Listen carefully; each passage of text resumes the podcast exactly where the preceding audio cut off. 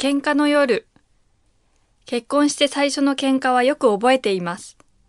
神殿結婚を終えて、新居のアパートに帰宅したその夜のことでした。豆球を一つ残して部屋の電気を消し、布団に入ると先に横になっていた夫が立ち上がって、その豆球を消したのです。ねえ、エイジさん、小さい電気はつけておいてよ。と声をかけると、なんで？と彼は怪げそうな顔で言いました。だって真っ暗は怖いもん。僕がいるから大丈夫でしょ彼は笑って私を抱け寄せました。でも何も見えない部屋って嫌。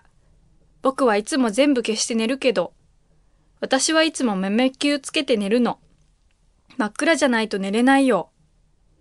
でも夜中に目が覚めた時、部屋の中が真っ暗だったら困るでしょ朝まで目は覚めないよ。そこで私は豆球をつけておくことの利点をとくとくと力説し、彼は彼で、いや、熟睡するためには真っ暗な方がいいのだと言い張りました。ああだこうだと言い合うこと15分余り、ついに夫が立ち上がり、乱暴に豆球をつけると、私たちは互いにくるりと背中を向けました。ついさっきまで布団の真ん中でぴたりと二人寄り添っていたのに、今は布団の端と端にカビを睨んで寝転んでいます。買ったばかりのダブルの布団の真ん中には、寂しいスペースが50センチ。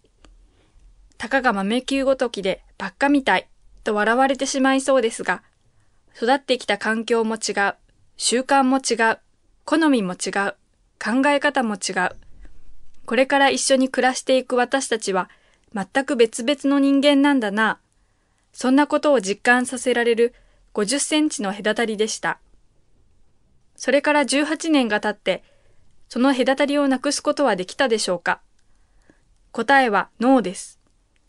意見が合わないで喧嘩になってしまった夜は、思いっきり布団の端と端。ダブルの布団の真ん中には、愛も変わらず50センチの隔たりが。ただ、その先が新婚の頃とはちょっと違います。どちらかがころりと転がって相手のところへ行くのです。どんなに愛し合っていても何十年一緒に暮らしても同じ人間にはなれません。同じ人間でないのなら違いがあるのは当たり前なのだと理解できるようになったからです。喧嘩するほど仲がいいとも言いますが、喧嘩の夜はやっぱりとっても寂しいです。だから、できるだけ意地を張らずに譲ったり、我慢したり、目をつぶったり、受け入れたり、認めたりしながら、50センチ隔たりの上を、ころりと転がっていくのです。実は、昨日の夜も、ちょっとした喧嘩をしちゃいました。どっちが転がっていったかって二人揃って転がって、布団の真ん中で出会いました。出会ったら、ぎゅーっと抱きついて、喧嘩はそれでおしまいです。喧嘩の夜の次の日は、仲良しの朝になるように、